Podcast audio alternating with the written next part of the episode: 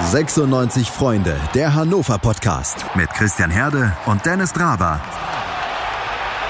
Auf meinsportpodcast.de ich bin Christian, Dennis ist heute leider nicht mit dabei. Er hat sich bei einer Führung durch die Katakomben der HDI Arena im Tabellenkeller verlaufen und wird jetzt mit Spürhunden gesucht.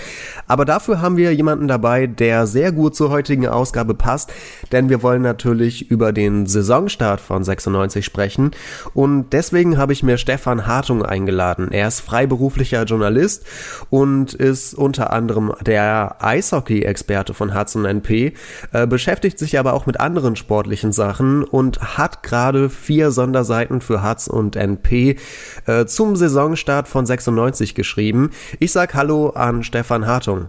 Hallo. Schön, dass du mit dabei bist. Wir sprechen darüber, wo 96 äh, kurz vor Saisonstart steht. Sind die in Form? Ähm, passt das Team zusammen, ist eine Spielidee schon zu erkennen.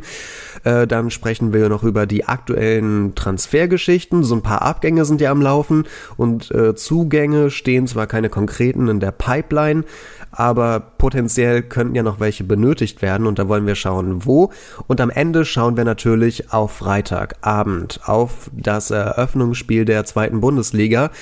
Hannover 96 trifft auf den VfB Stuttgart und äh, das wollen wir natürlich auch ausführlich besprechen. Fangen wir an. Äh, wie stark in Form siehst du denn 96 gerade, Stefan?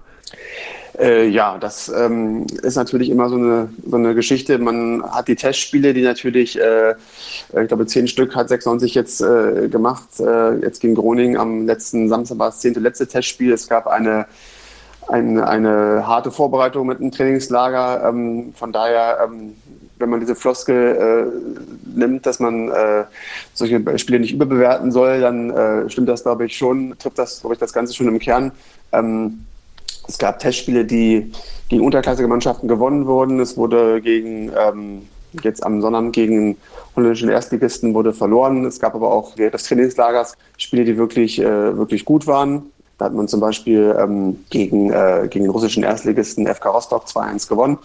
Ähm, von daher, ähm, ich würde sagen, das ist eh abgehakt, wenn es dann Freitag losgeht, aber ähm, ich glaube, wir sind gut vorbereitet und ähm, man muss ja nicht alle Mannschaften in der Vorbereitung aus dem Stadion spielen, ähm, dass man da dem Gegner schon Angst einflößt. Äh, von daher glaube ich, sie sind, sie sind gut vorbereitet in der ersten Folge von 96 Freunde Podcast, da hatten wir uns ja alle gefragt, äh, wie kann das überhaupt aussehen? Hannover 96 unter Mirko Slomka im Jahr 2019, weil wie Mirko Slomka damals gespielt hat, das wissen wir natürlich, aber wie kann man ähm, ja das in die heutige Zeit transformieren?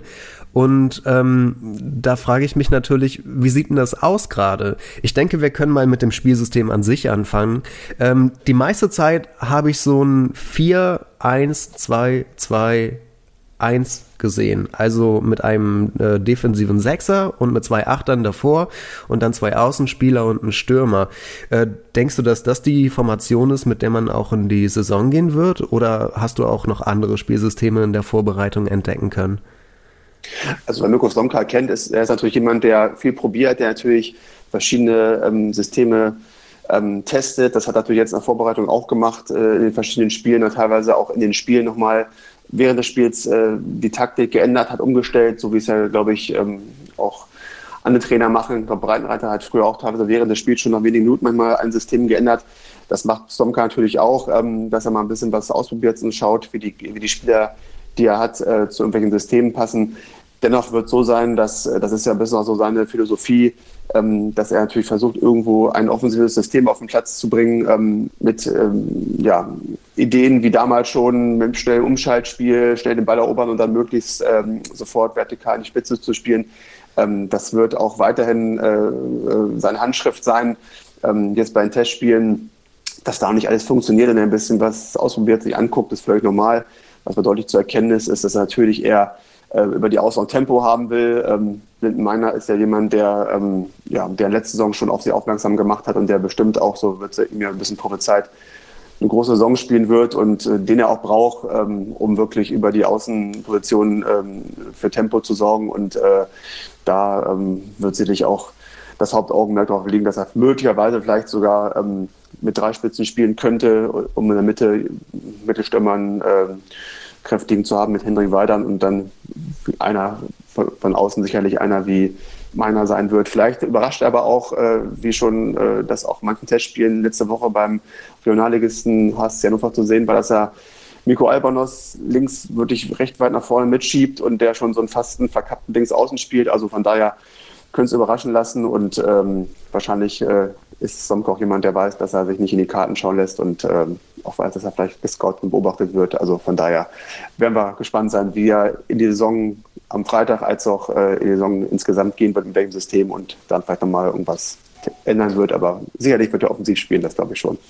Also ich fand es ja ganz spannend, dass ähm, die erste Trainingseinheit, die wurde ja auch irgendwie im Internet übertragen. Ich habe jetzt nicht mehr genau im Kopf, wie das war, aber ich hatte da vor ein paar Wochen reingeschaut und quasi die allererste Übung der allerersten Trainingseinheit, die mit dem Ball war, da ging es darum, äh, möglichst schnell mit möglichst wenigen Ballkontakten ähm, flaches Passspiel hinzubekommen und da möglichst viele Spieler nacheinander ähm, ja einzusetzen und den Ball schnell irgendwo hinzubekommen.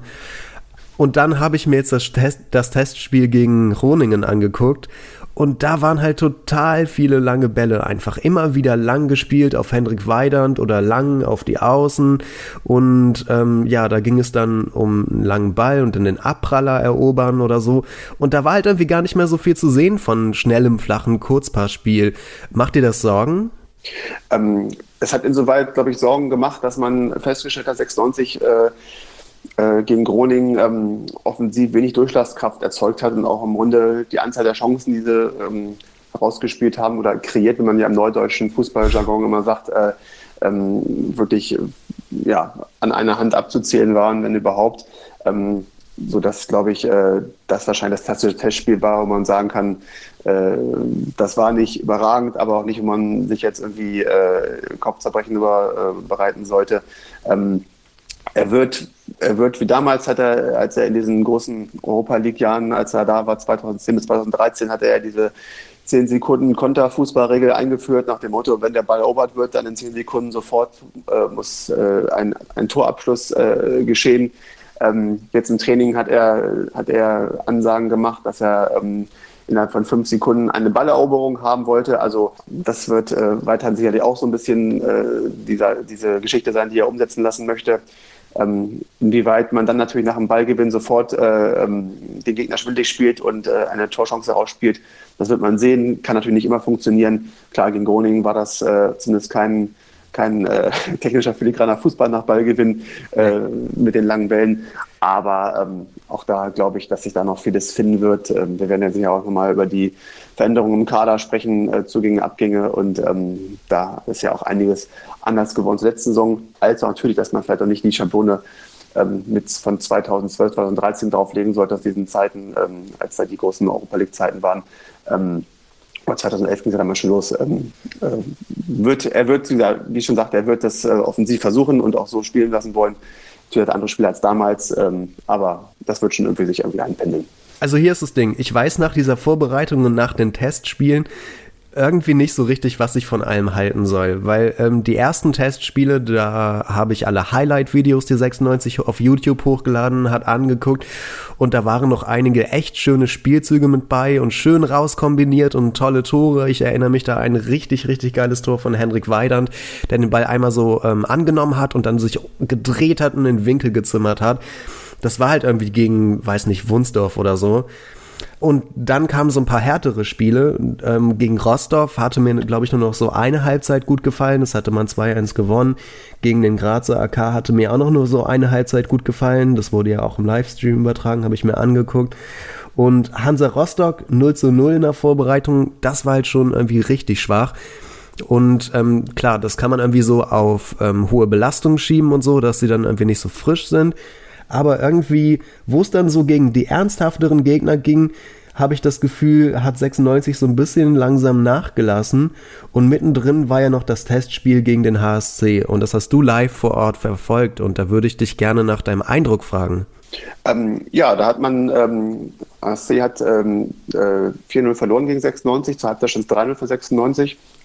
Und äh, da hat man schon die erste halbe Stunde man gesehen, das war schon wirklich, äh, da ging es wirklich schnell zur Sache. Das war wirklich nach nach fünf Minuten stand es, glaube ich, schon 1 für 96. Ähm, so glaube ich auch, wie das Slomka auch, oder wahrscheinlich jeder Trainer haben möchte, aber in dem Fall Slomka auch, dass man den Gegner früh stört, dass man ihn unter Druck setzt. Ähm, äh, und dann in dem Fall war das 1 durch einen Ballgewinn, ich sag mal, vielleicht 30 Meter vorm Tor ähm, provoziert. Äh, meiner ähm, hat sich den Ball geschnappt, hat ihn zu Weidand gepasst und der macht ihn rein. Ähm, auch das 2 und 3-0 waren Tore, die äh, äh, so herausgespielt waren, dass, dass, äh, dass der Ball in dem Fall ein Tor hatte, dann äh, Cedric Teuchert äh, geschossen, der äh, dann im, im 16 einen Ball kam und dann abgeschlossen hat. Also auch da, wo der jeder Trainer gern möchte, dass im Strafraum oder in der Box, wie es ja immer bei den Trainern am neuesten heißt, äh, dass der Ball dort ist und man dort zum Abschluss kommt, weil natürlich da die Wahrscheinlichkeit, ein Tor zu schießen, größer ist, als man den Ball irgendwie 35 Meter vom Tor hat und irgendwie ähm, aufs Tor schießt. Äh, da war schon in der ersten halben Stunde schon da ähm, Tempo drin, Zug drin. Jetzt kann man natürlich, wenn man kritisch ist, sagen, gut, es war auch nur gegen einen Regionalligisten, aber ähm, das war ein recht kleiner Platz. Da muss man auch sehen, dass man ein paar Regionalligisten dann auf, dem, auf den Füßen stehen hat, die auch den Profis zeigen wollen, dass man auch Fußball spielen kann. Da musste man schon ein bisschen ähm, den Ball spielen, da musste man kombinieren und Tempo reinbringen. Das war, äh, das war schon ordentlich in der zweiten Halbzeit. Gut, da gab es noch ein weiteres Tor, da hätte auch noch zum Torerfolg kommen können. Ähm, aber auch da hat man immer diese typischen ähm, Randerscheinungen, dass dann irgendwie fünf, sechs, sieben Mal gewechselt wird und dann geht natürlich der berühmte Rhythmus etwas verloren. Also äh, von daher war das, war das halt so, dass dann natürlich mal die zweite Halbzeit dann äh, ja, so hinplätscherte. Ähm, aber ja, weiß, wir wissen alle, dass das natürlich, äh, äh, dass man natürlich nicht äh, in der zweiten Liga nicht einen Gegner hat, der ein Regionalliganiveau hat, sondern schon ein bisschen mehr, mehr Fußball spielen können. Ähm, aber das war halt ein Test, wo man, wo, wo zumindest Tore fallen. Das kann ja für Selbstvertrauen einer Mannschaft auch gut sein, äh, die sich dann ein bisschen für die neue Saison warm schießt. Dann habe ich noch zwei Fragen für dich. Die erste ist, wer ist für dich der Gewinner der Vorbereitung? Also welcher Spieler? Ja, ich glaube, dass es, äh, wenn, man einen, wenn man einen Gewinner oder einen oder mehrere Gewinner nennt, dann muss man natürlich auch sagen, gibt es auf der anderen Seite auch Verlierer. Ich glaube, dass, äh, wie schon gesagt, dass, glaube ich, Linden Meiner, glaube ich, jemand ist, der in seinen jungen Jahren ähm, schon fast so eine Art Führungsrolle einnimmt, genau wie Hendrik Weidand, äh, der zwar nicht mehr äh, im Alter ist, wo er gerade aus der Juniorenmannschaft rauskam, aber auch jemand ist, der nach gerade mal einem Bundesliga-Jahr ähm, glaube ich, sich unheimlich entwickeln wird, auch entwickelt, entwickelt hat. Äh, jemand, der auch bei der Wahl zum Mannschaftsrat zwar außen vor war, aber alle auch schon gesagt haben, der wird in Zukunft im Mannschaftsrat definitiv sein. Der ist jemand, der schon ein gewichtiges Wort hat, was ja auch mal wichtig ist, wenn sich alles neu finden muss nach einem Bundesliga-Abstieg, nach äh, ja, einer gewissen Fluktuation im Kader. Ähm, jemand ist, der einfach aus dieser Rolle des immer dieses Märchenstürmers, der aus der Kreisliga in die Bundesliga durchrutscht, ähm, äh, da jetzt äh, diesen nächsten Schritt macht, dass er jetzt nicht mehr der nicht mehr nur dieser, äh, nicht mehr diese Zauber-Cinderella-Story da aus, aus ihm ähm, gemacht wird, sondern auch jemand ist, der wirklich ein Führungsspieler wird und ähm, der auch jemand ist, glaube ich, der durch, sein, durch seine körperliche Präsenz auch äh, unheimlich wichtig ist. Man braucht, glaube ich, auch solche Mittelstürmer, nicht nur diese verkappten Neuner, die irgendwo um, um 16 herumlaufen und irgendwie zwischen den Reihen sich aufhalten, sondern jemand ist, der auch ähm, äh, ja, einfach Anspielstation ist, Torjäger ist und äh, wie gesagt, ganz, ganz wichtige Rolle äh, spielen wird. Ich sag dir ähm, aus meinem Eindruck den Gewinner der Vorbereitung, und zwar Florent Muslia. Ich habe das Gefühl, Florent Muslia hat sich vor allem defensiv richtig stark verbessert. Den habe ich ganz oft hinten gesehen, wo er stark nach hinten gearbeitet hat und sich Bälle erkämpft hat und nach ganz hinten gekommen ist, um sich den Ball abzuholen und den dann nach vorne zu tragen. Ähm, und vorne halt mit richtig viel Kreativität und Spielwitz äh, mit dabei ist und immer noch so ein bisschen nicht gelernt hat, wann er den letzten Pass spielen muss und das so ein bisschen zu spät kommt und dass er sich dann verdribbelt. Aber ich habe das Gefühl, Florent Muslia hat noch mal einen Schritt nach vorne gemacht. Ähm, ja, das, äh, da gebe ich, dir, gebe ich dir recht. Ähm, man hat ihm ja auch äh, schon letztes Jahr nachgesagt, letzte Saison nachgesagt, dass er Fußball spielen kann, super Techniker ist, dass er Freistöße schießen kann, haben wir da auch schon gesehen in der letzten Saison. Ähm, und ihm so ein bisschen vielleicht äh, A, ähm, diese, diese Spielübersicht halt fehlt, als auch B, ähm, vielleicht das eine oder andere äh, körperliche Element, wenn noch zukommen muss, noch ein bisschen kräftiger wird und noch ein bisschen durchsetzungsfähiger, was ja in der zweiten Liga auch nicht verkehrt sein soll. In der Liga, wo man sagt, dass da ein bisschen mehr Fußball gekämpft als nur gespielt wird. Ähm, aber dann wird er sicherlich dann auch merken, wenn er da vielleicht mal eher irgendwo äh, einen Körper und Fuß dazwischen kriegt in der zweiten Liga, man ihm doch äh, näher am Mann steht, als vielleicht in der ersten Liga war, dass er vielleicht dann den Ball in der Tat früher abspielen muss und dann, glaube ich, wird das für ihn noch einen Lerneffekt haben und dann ähm, würde er dann vielleicht auch da äh, seine Entwicklung weiter voranschreiten können, bin ich der Meinung. Und dann kommt nach einem langen Bogen nochmal die zweite Frage, die ich stellen wollte. Nach all dem, was wir besprochen haben jetzt, wie ist denn dein Gefühl so? Gehst du mit einem guten oder eher mit einem mulmigen Gefühl in die neue Saison? Ich äh, glaube, dass ähm, die zweite Liga auf jeden Fall stark ist. Das ist ohne Frage so. Das darf man nicht unterschätzen. Ist ja auch ein bisschen gefühlt Bundesliga drin mit Stuttgart, mit Nürnberg und mhm. Hamburg ist ja als zweite, im zweiten Jahr in der zweiten Liga auch eigentlich eher gefühlt Bundesliga als was anderes noch andere gute Mannschaften wie St. Pauli, Kiel und so weiter und so fort, ähm, die da auch, ähm, die da auch stark äh, eine starke Rolle spielen werden. Ähm, ich glaube, es ist erstmal ein schönes Gefühl, dass für alle 96-Fans, nachdem das ja letzte Saison ähm, äh, nicht so schön war, dass man erstmal generell, da glaube ich, sind wir uns beide einig, mehr Spiele gewinnen als verlieren wird. Das ist schon mal ganz gut, dass man dann wirklich dann schon mal ein bisschen positivere äh, Saisonerlebnisse hat. Ähm, aber es ist natürlich trotzdem so, dass man jetzt nicht sagen kann, die spielen äh, um Aufstieg mit, die spielen Platz 1 mit oder um Platz 3 oder werden sich um, nur im ersten Drittel einordnen. Ähm, äh, ich gehe nicht davon aus, dass sie, was es ja auch schon mal gegeben hat, dass Absteiger wirklich immer sehr, erstmal sehr große Schwierigkeiten haben, wieder ähm, da in Tritt zu kommen und ähm, erstmal nicht oben mitspielen. Ich glaube, das äh, wird nicht der Fall sein. Aber natürlich ähm, ist so der, wie es der Klassiker immer so ist, man muss erstmal auf die Saison Start warten, abwarten, wie das so, ähm, wie sich so, wie das sich so ähm, einpendelt, wenn man in die Saison reinkommt.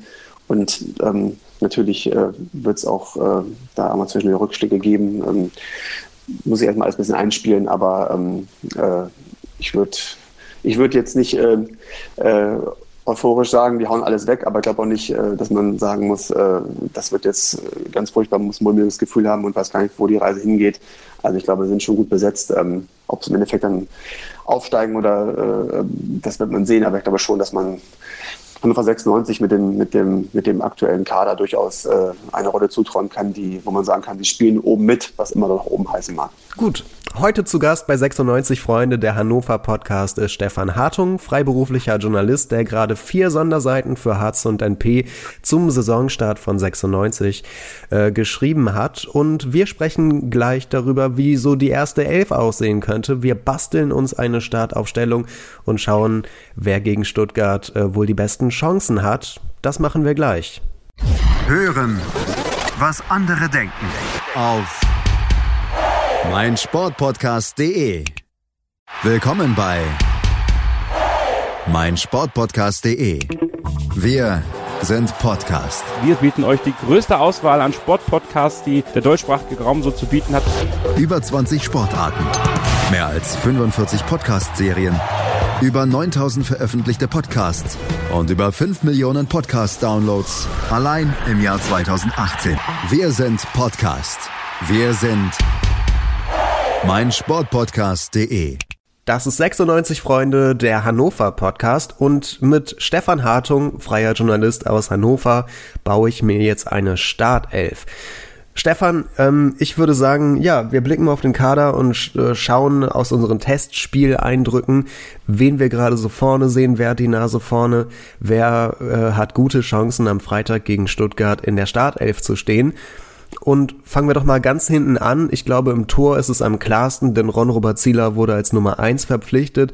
Und äh, um die beiden anderen Torhüter, klar, da gibt es noch Transfergeschichten. Im Prinzip wollen beide weg, aber die Nummer eins ist ja schon mal klar. Ron Robert Zieler. Ja, ich denke auch, da wird sich nichts ändern, äh, auch wenn nochmal auf den Positionen dahinter sich noch was ähm, Ersatzkeeper wie sozusagen verändert. Aber ähm, ich glaube, das ist soweit, soweit äh, fix, dass Ziel Nummer eins ist. Genau, das sehe ich genauso. Interessant finde ich die linke Verteidigerposition, denn dort scheint es mir, als hätte sich so langsam ähm, tatsächlich mal wieder Miko Albonos als Stammspieler durchgesetzt, denn der hat in den Testspielen ziemlich häufig spielen dürfen. Ich persönlich sehe ähm, Matthias Ostschulek gerade mit den schlechteren Chancen in die Startelf zu rücken, weil er auch offensiv relativ schwach ist und jetzt nicht die besten Testspieleindrücke ja auf mich äh, ausgestrahlt hat.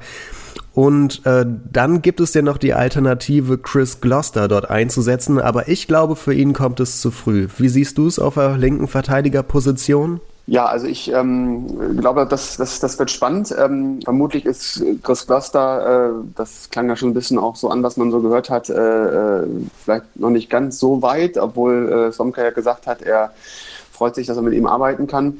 Ähm, beim Zweikampf Ostscholle gegen Albornoz, ähm, da gibt es auch eine Überraschung, dass ich, wie ich schon äh, vorhin äh, sagte, dass Albonos eher weiter vorne spielt, weil Somka auch, glaube ich, sieht, das war ja auch Albonos Problem immer in der Vergangenheit, der ist wirklich defensiv weniger gut als offensiv. Wiederum hat umgekehrt Al Ostscholek eher defensive Stärken als, als offensiv. Von daher ähm, ist ein offener Zweikampf, aber ähm, wenn man sieht, wer beim HSC letzte Woche angefangen hat, da hat Ostscholek angefangen, hinten links. Also von daher spricht das wieder für ihn. Wir werden sehen, es wird spannend. Also auf jeden Fall, es gibt Positionen, die fest sind, aber da ist etwas umkämpfter, ja genauso eigentlich auch auf der rechten Verteidigerposition. Ich persönlich sehe den Zweikampf zwischen Sebastian Jung und Julian Korb noch relativ offen und kann da keinen klaren Favoriten erkennen. Wie ist dein Eindruck? Ähm, ich würde da Sebastian Jung eher vorne sehen. Ähm, äh, Julian Korb hat äh, ja nicht jetzt irgendwie so viel Pluspunkte sammeln können. Ähm, also ich glaube, da äh, würde ich eher Sebastian Jung äh, da mit einer Nasenspitze vorne sehen. Ähm, mal gucken, was Herr Somka äh, zu Freitag für eine Aufstellung anbietet. Also ich sehe da, wie gesagt, äh, Sebastian Jung eher vorne. Sehr spannend finde ich auch die Innenverteidigung. Grundsätzlich möchte ja 96 noch einen Innenverteidiger verpflichten. Aber ähm, aus den Testspieleindrücken kann ich sagen, dass der Spielaufbau aus der Abwehrkette heraus immer dann am besten funktioniert hat, wenn Josep Eles gespielt hat. Also der war ja zum Ende der vergangenen Saison schon quasi wieder abgetaucht und man hätte damit gerechnet, der verlässt uns bestimmt wieder, einfach weil er keine Rolle mehr gespielt hat. Und jetzt in der Vorbereitung ist mir Josep Eles tatsächlich ziemlich positiv aufgefallen, weil er echt eine ganze Menge für den Spielaufbau getan hat und defensiv jetzt keine offensichtlichen Schwächen für mich hat erkennen lassen. Ich kann mir vorstellen, dass Josep Eles in der Startaufstellung steht, ähm, frag mich gleichzeitig aber, wie er zwischen Felipe und Anton und Marcel Franke irgendwie da noch reinpassen soll. Was denkst du? Also bei Felipe, ähm, auch wenn mittlerweile schon Kultcharakter Hannover hat, ähm, das ist ja wirklich so, dass, dass man mit Felipe ja nie richtig planen kann. Der ist ja jemand, der auch, glaube ich, auch einen Stammplatz haben könnte, aber er ist ja trotzdem, wenn nicht heute, dann wahrscheinlich morgen wieder verletzt. Ähm, das ist ja einfach so, äh, dass er einfach keinen Körper hat, der für Leistungssport taugt. Das muss man einfach mal so ganz klar sagen. Das, der wird äh, immer wieder verlängert, wird verlängert. Das ist zwar ähm, nette soziale Geschichte von 96, aber es ist trotzdem natürlich eigentlich ähm, äh, nicht einem Leistungssportler angemessen, äh, was er für, ein, für, ein, ja, für eine Verletzungsanfälligkeit hat. Ähm, und ähm, ansonsten glaube ich, dass ähm, Waldemar Anton natürlich schon gesetzt ist da in der äh, Vierer Abwehrkette als Innenverteidiger, sobald sich Slomka dafür entscheidet, ihm zu spielen, dort und nicht irgendwo als, äh, als Sechser ins Mittelfeld vorzuziehen. Muss natürlich abwarten, wie weit äh, Anton jetzt aufgrund seines Trainingsrückstands, er ist ja erst später eingestiegen, weil er ja bei der U21 EM war, wie weit er jetzt schon ähm, äh, die Luft für einen Stammspieler hat und ob er schon am Freitag äh, da in der ersten Elf äh, aufs Eis geht. Aber ähm, ich würde sagen, die zweite Position neben Anton, wenn er das dann wirklich ist, ist, ist auch äh, spannend und offen. Äh, Marcel Franke hat jetzt, äh, hat jetzt gespielt, ähm, hat jetzt, äh, Edes hat er auch gespielt. Der war natürlich so ein bisschen unterm Radar immer, weil letzte Saison immer so einer war, den man, den nicht gespielt hat und wo man immer dachte, Edes macht mal die, die, die schlimmen kapitalen Fehler. Und da hat man ihn richtig auf dem, auf dem Schirm gehabt und ähm, äh, muss sich sein Standing wahrscheinlich auch wieder ein bisschen auch erarbeiten, auch dass die Fans ihn vielleicht auch, äh, auch wieder sehen wollen und man ihn in der Öffentlichkeit feuert. Aber ja, kann sein, dass, dass du da recht hast, dass er da wirklich jemand ist, der plötzlich der die unbekannte Größe ist, die man plötzlich dann sieht und die keiner auf dem Zettel hatte. Und im defensiven Mittelfeld, ähm, da haben wir jetzt gegen Groningen auch Anton gesehen. Da hatte Anton als Sechser angefangen, aber halt irgendwie nicht so richtig überzeugt. Ähm, ist ja generell auch mein Eindruck irgendwie mal bei Anton, wenn er aus der Abwehr rausgezogen wird ins Mittelfeld so, das ist zwar eine nette Wunschvorstellung, denke ich mir dann immer, aber irgendwie scheint er da echt nicht so gut zu funktionieren, wie er das in der Innenverteidigung äh, potenziell tun könnte. Kannst du dir vorstellen, dass Anton gegen Stuttgart auf A6 äh, stehen wird? Oder vielleicht die Überraschung mit Niklas Tarnat, über den sich Mirko Slomka ja auch positiv geäußert hat?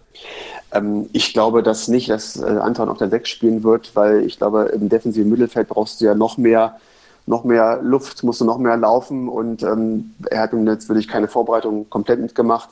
Natürlich muss man in der zweiten Liga als Abwehrspieler auch genug laufen, aber dennoch würde man ja im defensiven Mittelfeld noch viel mehr ähm, äh, äh, ja, auf den Platz bringen müssen, noch viel mehr äh, Ausdauer haben müssen, die vielleicht noch ein bisschen jetzt fehlt. Also ich glaube, da hat er auch ähm, andere, andere Spieler, die, glaube ich, auf der Sechs spielen könnten oder auch diesen defensiven Mittelfeldbereich, äh, wenn man jetzt mal von zwei Sechsern vielleicht sogar ausgeht, äh, ausgehen könnte.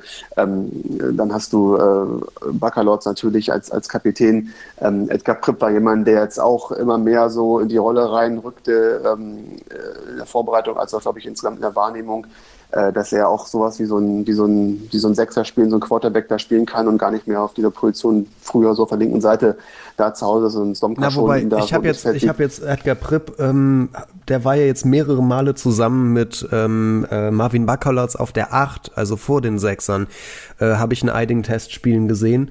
Ähm, vielleicht können wir diese Position da gleich mit, äh, mit einbeziehen bei der Besprechung. Ja. Ähm, wie gefällt dir denn Edgar Pripp so als Achter? Ja, also ähm, der Achter, ich habe jetzt wie gesagt beim Spiel gegen HSC war auch ein bisschen mehr so in diesem, diesem auch mal im hinteren Bereich im Mittelfeld und mhm. daher vielleicht 6, 8, wahrscheinlich ist das ein bisschen auch die äh, Grenzen ein bisschen, ein bisschen äh, verschwommen oder man soll man muss als Fußballer eh flexibel sein und dann irgendwo ähm, jede Position dann je nach Situation auch wahrnehmen können. Ähm, aber klar, wir sind uns dabei einig, dass er da ähm, im Mittelfeld eher in der Mitte rumläuft und nicht mehr außen.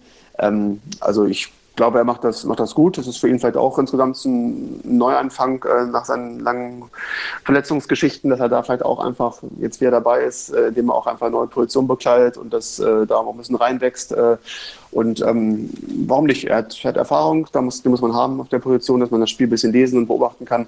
Also ich finde das, äh, find das nicht verkehrt und ich glaube, er hat auch aufgrund dessen, dass er ja linke Seite früher auch im offensiveren Bereich auch mit zu Hause war, das auch spielen konnte, hat er vielleicht noch mehr diese, wenn man von einer Spielmacherqualität sprechen soll, die er, glaube ich, jetzt nicht hat, ist er kein klassischer Zehner, aber dann äh, ein bisschen das Spiel mit ankurbeln aus dem Mittelfeld, da kann er das noch ein bisschen mehr als, als Bakalos, der ja mehr ähm, jemand ist, der auch so diese, diese Kämpferqualität mitbringt und ähm, dann vielleicht noch eher ein Tickchen eher Sechser ist als Achter, als es vielleicht dann äh, Prip auch sein könnte. Noch gar nicht gesprochen haben wir über Iva Fossum, ähm, was man vielleicht sollte, weil Iva Fossum äh, mittlerweile 23 Jahre alt äh, in dieser Vorbereitung durchaus eine Rolle gespielt hat. Also der hat schon einiges an Spielzeit bekommen und wurde mal auf der 6 und mal auf der 8 eingesetzt.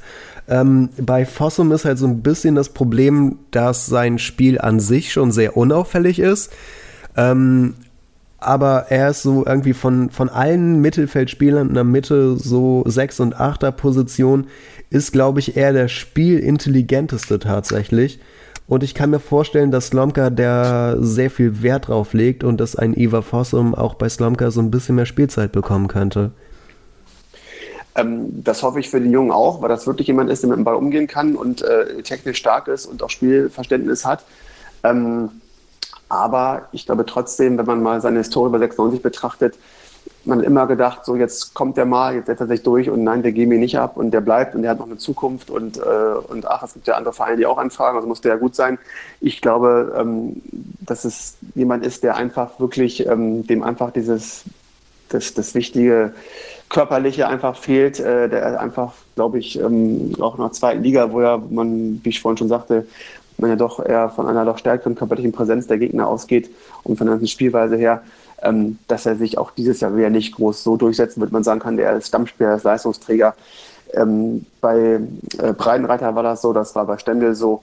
Ähm, ich glaube, dass, äh, dass es einfach da auf dem Niveau einfach dann doch nicht reicht und vielleicht ist es da für den Jungen besser, wann einfach mal drüber nachdenkt, dass man vielleicht den mal irgendwo anders hin, zumindest mal ausleiten guckt, aber anders vielleicht ein bisschen durch mehr Spielpraxis dann noch, noch ein bisschen sich entwickelt, ihn irgendwann zurückzuholen. Ähm, äh, wie gesagt, ich würde mich für den Jungen freuen, wenn das, äh, wenn das, wenn ich da jetzt Unrecht habe, aber ich glaube, ähm, das ist einfach, dass man da nicht hin, ähm, jetzt nach, nach der Zeit, die ja schon bei 96 ist, äh, jetzt plötzlich da der, der Hallo-Wach-Effekt kommt und äh, der plötzlich jetzt alle Leute äh, Lügen straft. Also ich glaube, dass, ähm, dass er wieder nicht das, die Rolle spielt, die man ihm auch zutrauen würde.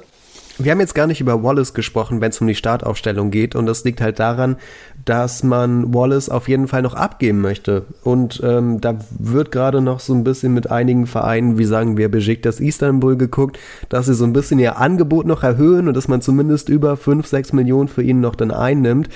Aber Wallace äh, scheint bei 96 ja keine Zukunft mehr zu haben. Und wenn er verkauft wird, könnte dadurch das Geld frei werden, um vielleicht noch, ähm, ja, so auf der Achterposition ungefähr nochmal einen Neuzugang zu holen, weil so ein bisschen, und das ist auch mein Eindruck aus der Vorbereitung, Kreativität aus der Mitte fehlt.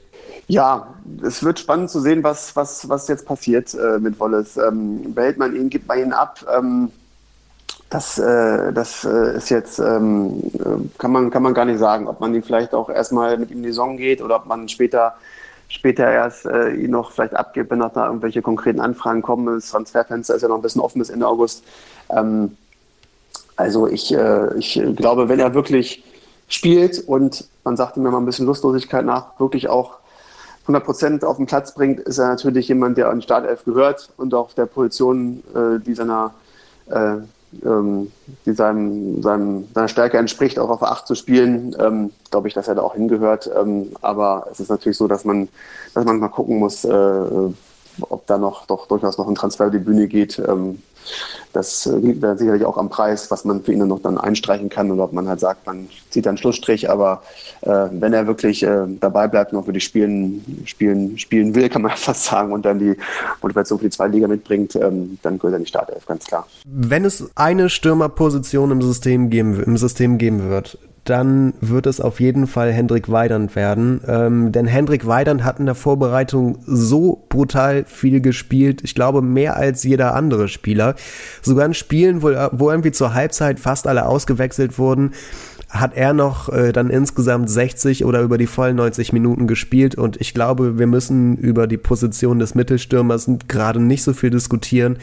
Ich glaube, das wird relativ eindeutig Hendrik Weidand werden, oder? Ja, ich glaube, an dem geht auch kein Weg dran vorbei. Ähm, das, äh, wenn Testspiele, wo man da ja auch mal gucken muss, da wird viel getauscht und gewechselt und ausprobiert und man wirklich sehen kann, äh, wo schon deutlich da ähm, äh, Stammelf sich schon rauskristallisiert, die wir ja gerade bei so ein bisschen jetzt hier auch durchgehen, ähm, dann äh, ist es auf jeden Fall Hendrik Weidand, ähm, ohne Frage. Also da ähm, da ist äh, dem, an dem führt kein Weg dran vorbei und ihm ist auch zu wünschen, ähm, dass er wirklich eine tolle Saison spielt und äh, ähm, ich glaube schon, dass er in der zweiten Liga auch äh, mit vielen, ja, dass er da für viele, viele Mannschaften ähm, aus ein kleiner Schreck wird und dass er da viele Tore von 26 schießen wird. Das hoffen wir alle. Bedeutet gleichzeitig aber auch, dass ähm, die anderen Stürmer also Sebastian Soto, Cedric Teuchert, wenn er wieder fit wird und Marvin Duksch gerade so ein bisschen versuchen müssen, ähm, sich vielleicht über die offensiven Außenpositionen anzubieten und da irgendwie in die Startelf zu rücken. Wobei da gleichzeitig ja auch noch der aktuell, wie ich finde, sehr starke Florent Muslia und der aktuell, wie du findest, sehr starke Linton Miner vielleicht schon von ganz alleine die Plätze einnehmen könnten. Siehst du die beiden auch in der Startelf am Freitag oder rutscht da noch irgendwie ein Genki Haraguchi rein? Der hatte Zoff mit Slomka, ne? ähm, ja, äh, Slomka hat ihn, glaube ich, beim Training mal ein bisschen angepfiffen. Ähm, man weiß natürlich nicht, was da wirklich äh, los war. Man äh, wird da intern nicht rausfinden, aber zumindest ähm, hat Slomka ihn, glaube ich, mal zur Seite genommen.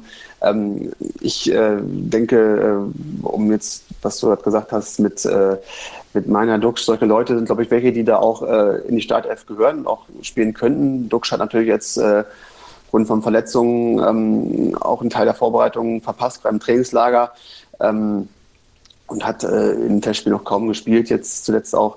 Ähm, und äh, da ist ja die Frage, ob das da schon für einen Einsatz von Beginn an reicht, gerade weil Somka jetzt auch andere Spieler hat spielen lassen.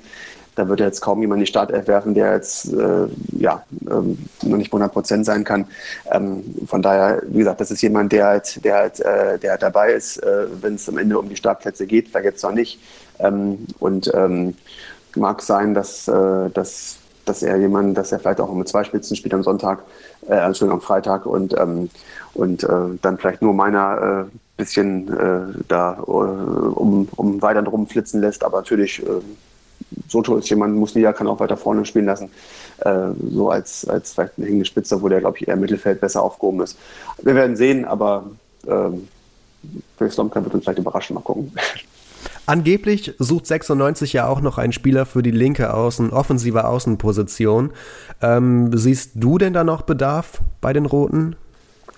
Ähm, ja, also wenn Sie jemanden, jemanden finden, der, wo es mal schon heißt, die Mannschaft besser macht und der Mannschaft helfen kann, äh, warum nicht? 96 wäre gut beraten, noch mal ein bisschen zu gucken. Ähm, Sie haben ja recht spät angefangen, äh, sich äh, die ersten Neuzugänge zu sichern. Da hat es ja wirklich schon ein bisschen Unruhe fast gegeben, dass man Sorge hatte, die holen gar keinen mehr. Äh, und dann war Zieler der erste Neuzugang, wo dann erstmal aufgeahndet haben. Ähm, aber ähm, ich denke trotzdem, dass wenn Sie wirklich jemanden haben, der in der Offensive äh, weiterhilft, dann ist das, ist das auf jeden Fall von Vorteil, weil wenn uns eine äh, Sache äh, aus der letzten Saison äh, in Erinnerung geblieben ist, dass 96 einfach äh, viel zu wenig Tore geschossen hat. Ich glaube, die haben 34, äh, äh, Entschuldigung, sie haben äh, 31 Tore geschossen in 34 Spielen. Das ist ein bisschen wenig. In der zweiten Liga wird das sicherlich mehr sein. Ähm, aber ähm, sie haben mit Cedric Teuker natürlich auch einen Spieler geholt, von Schalke ausgeliehen, der, ähm, der auch, äh, auch äh, sicherlich Tore schießen wird und äh, offensiv die Mannschaft weiterbringen wird. Jetzt hat er sich erstmal verletzt, wird auch erstmal ein bisschen ausfallen, ein paar Wochen. Ähm, aber ähm, sie werden den Transfermarkt sicherlich weiter beobachten, wenn sich irgendwas ergibt, was machbar ist, was in die Mannschaft passt und vielleicht äh, auch noch darauf warten, ob es noch jemand noch abgeben, um dann jemand Neues zu holen. Ähm, ich finde das nicht, nicht verkehrt und sie haben ja noch ein paar Wochen Zeit, da nochmal nachzubessern zur Not. Dann haben wir jetzt gesprochen über mögliche Baustellen im Kader und schon mal geschaut, wer aktuell ähm, von den Spielern die Nase vorn haben könnte und wie so ungefähr eine Startelf gegen Stuttgart aussehen könnte. Wir sprechen gleich noch weiter über das Stuttgart-Spiel am Freitag. Ich sage bis hierhin natürlich nochmal Danke an Stefan Hartung, dass er heute mit dabei ist. Und äh, ja, gleich geht's um den Auftakt. Wie viele Kaffees waren es heute schon? Kaffee spielt im Leben vieler eine sehr große Rolle. Und das nicht nur zu Hause oder im Café, sondern auch am Arbeitsplatz. Dafür gibt es Lavazza Professional. Kaffee am Arbeitsplatz, der genauso lecker schmeckt wie in eurem Lieblingscafé. Die perfekte Kaffeelösung für jede Art von Unternehmen. Klein, mittel, groß. Ihr habt auf jeden Fall einen Kaffee, der schmeckt. Die richtige Motivation für eure Arbeitstage. Alle Infos zu Lavazza Professional findet ihr auf lavazzapro.de mit allen Kaffeelösungen für euer Büro. Mein Sportpodcast.de ist Sport für die Ohren. Like uns auf Facebook. Zwei Männer. Seidel und der Klöster, ja, von den beiden halte ich nichts. Eine Aufgabe. Höchste Disziplin, Männer. Das Fußballgeschehen der vergangenen Wochen knallhart und kompetent auf den Punkt gebracht. Faktlos. Der Fußballpodcast mit Seidel und Klöster. Jeden Freitag neu auf meinsportpodcast.de. 96 Freunde der Hannover Podcast. Heute zu Gast Stefan Hartung, freiberuflicher Journalist, der sich unter anderem für Harz und NP mit Eishockey und jetzt zum Saisonstart auch mit Fußball beschäftigt. Denn er hat vier Sonderseiten für Harz und NP angefertigt, die am Freitag erscheinen werden. Alles zum Saisonstart von 96, was man da alles wissen muss. Und Stefan, jetzt geht es los. Jetzt blicken wir auf das Spiel gegen Stuttgart.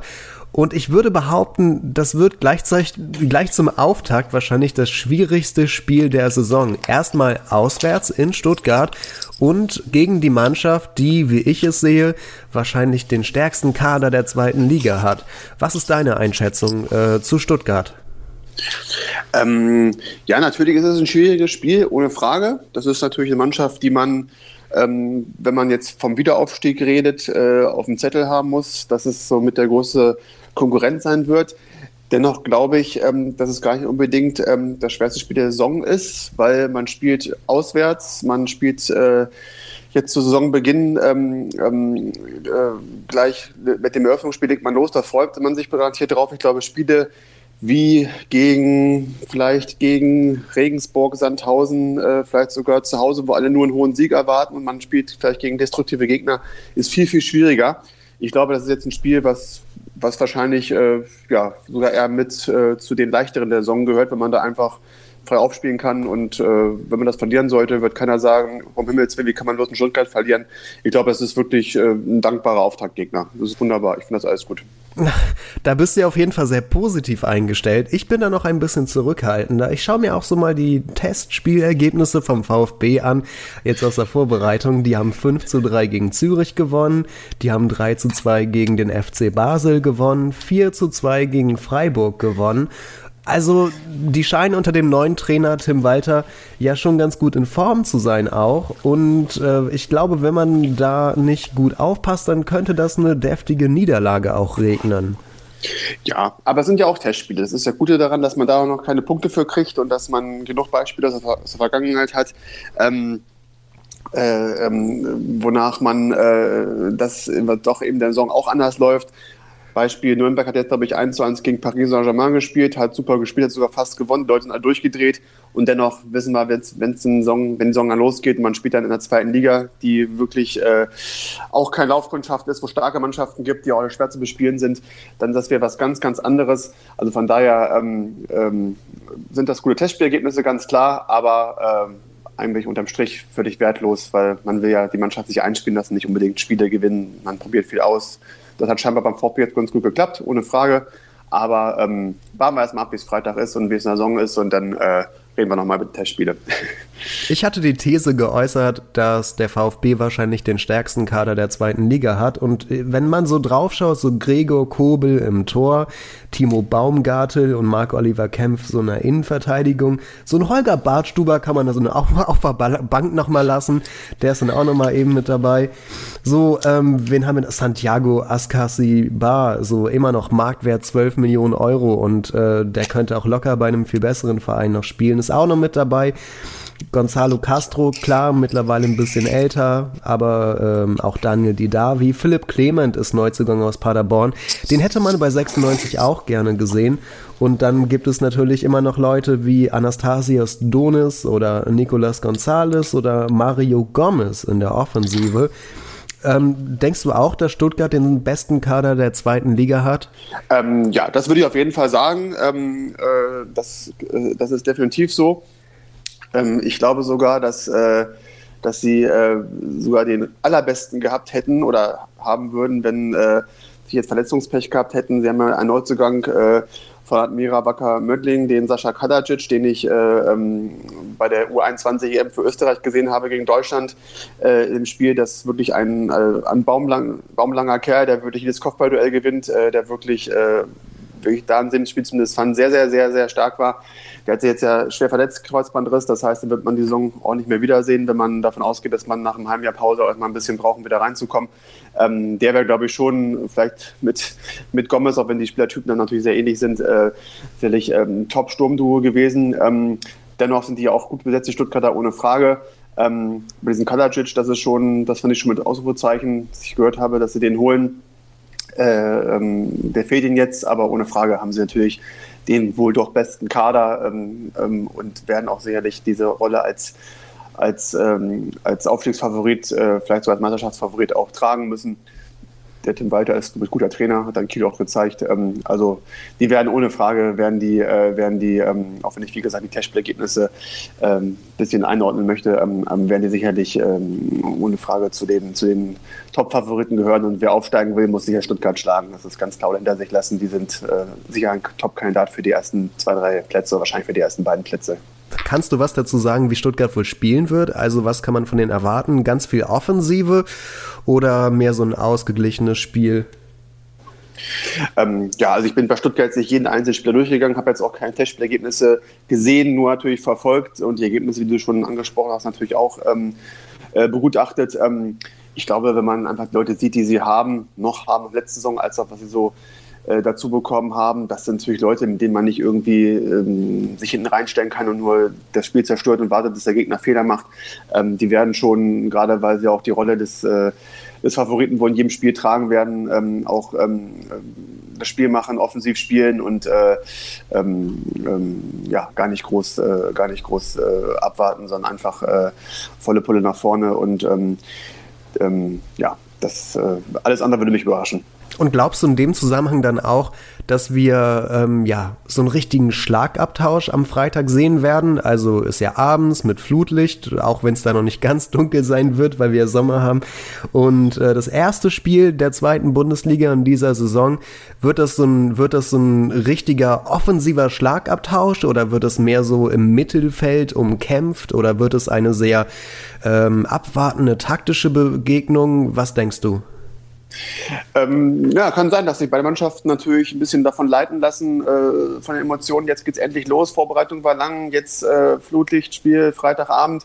Ähm, das kann sein. Also ich habe äh, letzte Woche mit Marvin Bakalotz äh, gesprochen, der hat gesagt, ähm, wir freuen uns darauf, das ist schon so ein bisschen Bundesliga-Gefühl, ähm, gleich in Stuttgart, egal, ähm, auch wenn es auswärts ist in Stuttgart. Natürlich hätten die gerne lieber zu Hause gespielt, das ist klar, aber er sagt auch, das ist gar kein Problem. Wir freuen uns darauf, dass wir auch in Stuttgart spielen, tolles Stadion tolle Atmosphäre ähm, und ähm, von daher kann es natürlich sein, dass wir da wirklich ein, äh, ein Spiel erleben, was, äh, was Appetit auf die Saison macht. Äh, ich glaube, die DFL nicht umsonst so ein Spieler ich den Freitagabend angesetzt als Auftakt, ähm, weil ein bisschen der Fokus drauf liegt und ähm, äh, ja, vielleicht erleben wir da ein Spiel, was nicht unbedingt nur 0 ausgeht und langweilig ist, sondern vielleicht schon ein bisschen mehr bietet und äh, ja, und wie ich schon sagte, ein bisschen gefühlt schon ein bisschen Bundesliga ist Freitagabendwetter erschönen, man kann das, wenn ich hinfährt, äh, im Biergarten und sonst auch immer sehen ähm, äh, oder auf der heimischen Terrasse, wo auch immer man möchte. Das ist sicherlich für alle, alle 96-Fans eine tolle Geschichte, das Spiel zu verfolgen.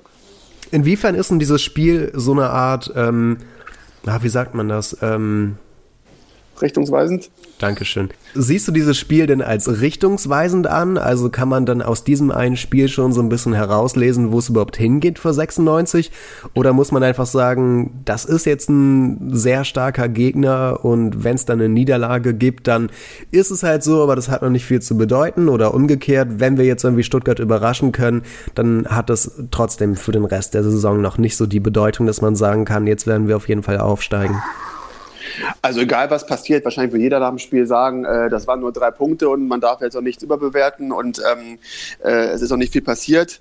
Sowohl bei der Niederlage in Stuttgart, wo man dann sagen kann, man hat äh, beim Aus, äh, man hat auswärts beim Top- und Meisterschaftsfavoriten verloren. Das ist so, als wenn man beim FC Bayern auswärts der Bundesliga verliert. Da kann man sagen, das kann passieren, ist nicht schlimm. Man natürlich das Spiel gewinnt, dann würde man genauso umgekehrt äh, argumentieren und sagen, wir haben äh, auswärts bei dem großen Favoriten gewonnen und vielleicht legt man dann zu Hause äh, gegen Regensburg und drei Punkte nach und schwupps ist man schon oben dabei. Ähm, das ist natürlich was, was auch, auch ein bisschen so ein, so ein bisschen Rückenwind geben kann für die Saison. Das ist ja der besagte gute Start, den man immer ganz gern haben möchte, ob als Amateur oder als Profifußballer. Ähm, wo man gleich, äh, gleich zu Beginn irgendwo gegen, mit irgendwelchen Problemen und Unruhe ankämpft, ähm, gegen Unruhe ankämpft.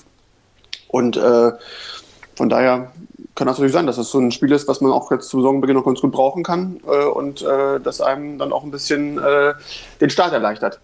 Ich glaube, dann bleibt mir nur noch eine Sache übrig, nämlich dich zu fragen, wie ist dein Tipp fürs Spiel? Also ich bin jemand, der total schlecht tippt. Also wer, wer wissen möchte, wie es nicht ausgeht, müsste mich fragen, weil ich immer auch grundsätzlich bei Tippspielen, bei WM, EM, so im Freundes-, Bekannten- oder Kollegenkreis äh, äh, gar nicht mittippen brauche. Ich bin eh mal letzter, weil ich immer daneben tippe. Ich bin ein ganz, ganz schlechter Tipper. Also, ähm, wenn 96-Fans das von mir hören wollen, sagen am besten, die verlieren 3-0, dann heißt es das vielleicht, dass sie dann entsprechend gewinnen. Also von daher ähm, äh, würde ich mich gar nicht jetzt auf einen großen Tipp, äh, äh, ganz großen, großen Tipp jetzt abgeben wollen, weil ich tippe eh mal daneben. Ähm, ja, wahrscheinlich geht es unentschieden aus, aber das ist ja oft so bei Spielen, wo erste Saisonspiel man dann vielleicht beide nicht verlieren wollen, vielleicht sehen wir ein 1-1. Ähm, kann alles sein, aber wie gesagt, tippen bin ich sozusagen äh, eine ganz große Niete, von daher gebe ich aber besser keinen Tipp. 1-1 kann ich aufschreiben, oder? ja, ja, klar. Gut. Dann überlege ich mir nochmal, was mein Tipp ist. Ich glaube, gehen wir davon aus, dass es ein Offensivspektakel wird. Ich sage, es wird ein 2 zu 2 mit viel mehr Chancen, ähm, äh, die noch zu viel mehr Toren hätten führen können, aber Zieler hält überragend. Ich sage 2 zu 2.